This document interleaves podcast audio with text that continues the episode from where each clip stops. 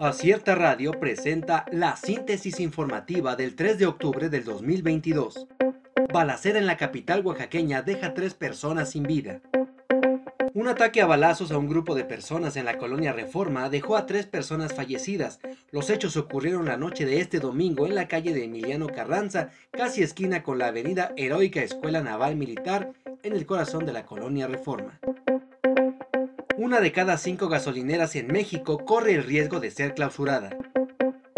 Alrededor de 2.600 de las 13.032 gasolineras que existen en México corren el riesgo de ser clausuradas por la Agencia de Seguridad, Energía y Ambiente, debido a que no cuentan con una autorización de impacto ambiental, señaló Beatriz Marcelino, presidenta del grupo CITA.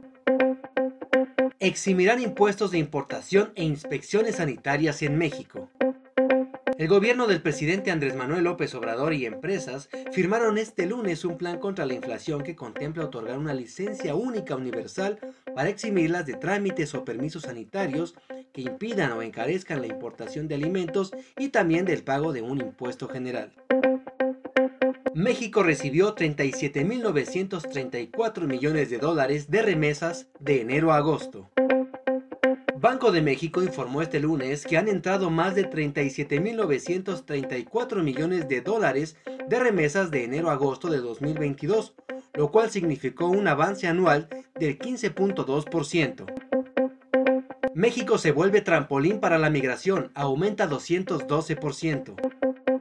La llegada de migrantes de Cuba, Nicaragua y Venezuela a territorio nacional no solo ha aumentado los flujos migratorios, sino que ya impactó también en las solicitudes de refugio, debido a que de las 86.621 peticiones de personas extranjeras hasta septiembre, el 35.2% corresponde a esas nacionalidades.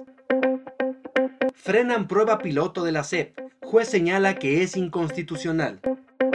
La organización Educación con Rumbo informó que el fallo del Juzgado Sexto de Distrito en materia administrativa en la Ciudad de México consideró el proyecto como inconstitucional.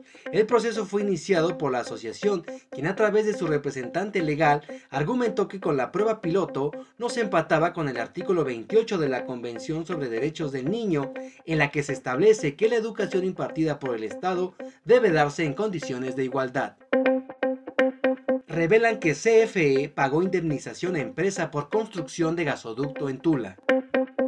La Comisión Federal de Electricidad perdió el arbitraje internacional contra la empresa estadounidense ATCO, por lo que tuvo que pagar una indemnización de 85 millones de dólares, según lo reveló una fuente a la agencia Reuters. Acierta Radio presentó la síntesis informativa. Escúchanos el día de mañana con más información. Síguenos en las redes sociales como Acierta Oaxaca. Visita nuestra página web www.acierta.mx.